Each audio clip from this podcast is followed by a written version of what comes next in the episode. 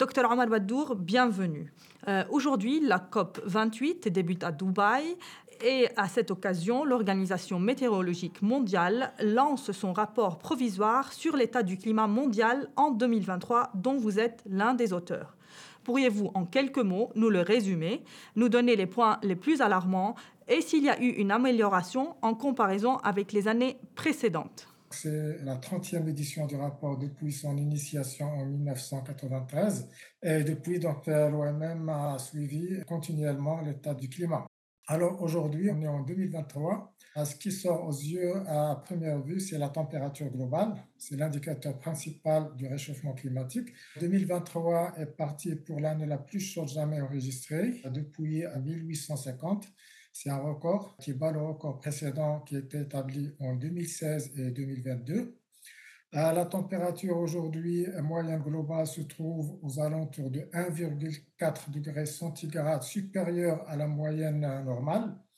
Et euh, un autre point important que nous avons enregistré en parallèle à cette augmentation de la température, c'est aussi l'accélération du niveau de mer. Donc on est passé du simple au double depuis le début des mesures satellitales en 1993. Aujourd'hui aussi, l'Antarctique rejoint la problématique, sachant que euh, l'Antarctique, euh, cette année, euh, à la fin de l'hiver austral, donc à la fin de l'accumulation de la banquise glaciaire, on a enregistré une réduction d'environ 1 million de kilomètres carrés par rapport à l'ancien record qui a été battu en 2016 un million de kilomètres carrés, ça vaut à presque la superficie de euh, la France et de l'Allemagne, euh, tout compris. Bien sûr, il y a toujours les extrêmes climatiques qui vont avec le réchauffement climatique, euh, notamment les vagues de chaleur. Il était très intense, surtout dans l'hémisphère nord. Nous avons enregistré un record de mortalité à Hawaï dû au feu de forêt qui était généré par notamment l'augmentation de la température. Au Canada, le nombre d'hectares brûlés par les feux de forêt suite à une vague de chaleur, une sécheresse, euh, s'est élevé à six fois plus que la moyenne, plusieurs millions d'hectares. Euh, en Europe, donc, nous avons aussi enregistré des feux de forêt en Europe occidentale, en Méditerranée. Des températures frôlant 40 degrés étaient facilement enregistrées sur plusieurs euh, mois durant l'été. Et en Afrique du Nord, notamment, nous avons dépassé 50 degrés euh, au Maroc et aussi euh, dans d'autres pays. Les dirigeants du monde entier se réunissent euh, à Dubaï afin de lutter contre le réchauffement climatique. À votre avis, est-ce que cette COP sera-t-elle différente des autres? Est-ce que cette COP sera mieux que les autres? C'est très difficile donc de présager les conclusions aujourd'hui.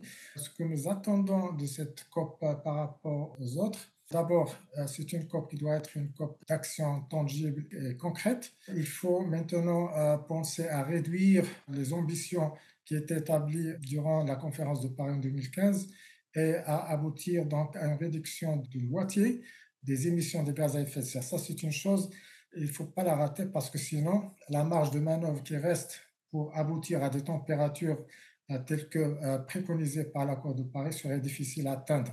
Il y a également le côté financement, c'est très important. Tous les efforts concernant euh, donc, euh, les mitigations et les adaptations euh, passent nécessairement par un financement adéquat. Ceci notamment pour augmenter la transition écologique, notamment l'utilisation des énergies renouvelables. Il va falloir tripler, voire même quadrupler les efforts pour cette transition énergétique. En ce qui concerne les adaptations, nous sommes maintenant dans des, conditions climatiques complètement différentes des conditions climatiques passées du XXe siècle. Nous sommes plus affrontés à des extrêmes climatiques mortels. Donc, euh, il faut protéger les populations contre ces événements extrêmes, notamment les, vagues de chaleur, les inondations, avec euh, des systèmes d'alerte très performants. Quels sont les gestes journaliers qu'on pourrait adopter, nous, en tant qu'individus, afin de lutter contre le changement climatique? En fait, le consommateur final, c'est le citoyen, c'est lui qui consomme l'énergie, c'est lui qui consomme les produits fabriqués en utilisant l'énergie. Donc, à titre individuel, tout un chacun doit faire des efforts pour réduire son empreinte euh, carbone, euh, notamment par l'usage des moyens écologiques. Au lieu de prendre sa voiture euh, au travail, prendre des moyens écologiques comme la bicyclette, comme aller à pied. au lieu de consommer deux fois, consommer moins, consommer une fois parce que tout un article qui est consommé, c'est une empreinte carbone. Euh, D'abord, le citoyen doit comprendre qu'on est dans une situation de sécurité euh, globale, parce que si on ne fait pas ces gestes-là, demain, il sera trop tard. Quel est votre message pour les jeunes d'aujourd'hui qui font face aux catastrophes naturelles dues au réchauffement climatique? De quel monde vont-ils hériter? Le rôle des jeunes dans la problématique climatique, il est déjà donc très important aujourd'hui et le sera encore plus demain, parce que les gens d'aujourd'hui seront les décideurs de demain. Tout un citoyen doit prendre des actions très concrètes pour réduire l'empreinte carbone. On sait très bien que les jeunes aujourd'hui utilisent beaucoup les smartphones, mais un smartphone est chargé par de l'électricité qui est souvent euh, générée par des énergies non renouvelables. J'appelle donc les jeunes à faire de l'économie par rapport à ça. Demain, le climat sera au centre du développement, quel que soit le secteur, que ce soit l'agriculture, que ce soit la santé, que ce soit les transports, que ce soit l'énergie d'une manière générale, sera centrée autour du climat. Donc, le jeune d'aujourd'hui doit être imprégné par cette problématique d'une manière assez profonde pour que les choix de l'avenir de la carrière soient orientés et inclus à la problématique climatique, notamment dans le domaine de la recherche et développement, dans le domaine de l'éducation. Il ne faut pas qu'on mette nos jeunes euh, sous la dépression. L'humanité a toujours pu euh, s'adapter par rapport aux variations du climat il y a plusieurs millions d'années. Aujourd'hui, on est demandé à faire encore beaucoup plus. Avec la science, avec la recherche, avec un peu d'espoir, on pourra faire beaucoup de choses avec les générations à venir. Docteur Baddour, merci beaucoup pour votre temps. Merci pour cette interview. Je vous en prie. Merci beaucoup.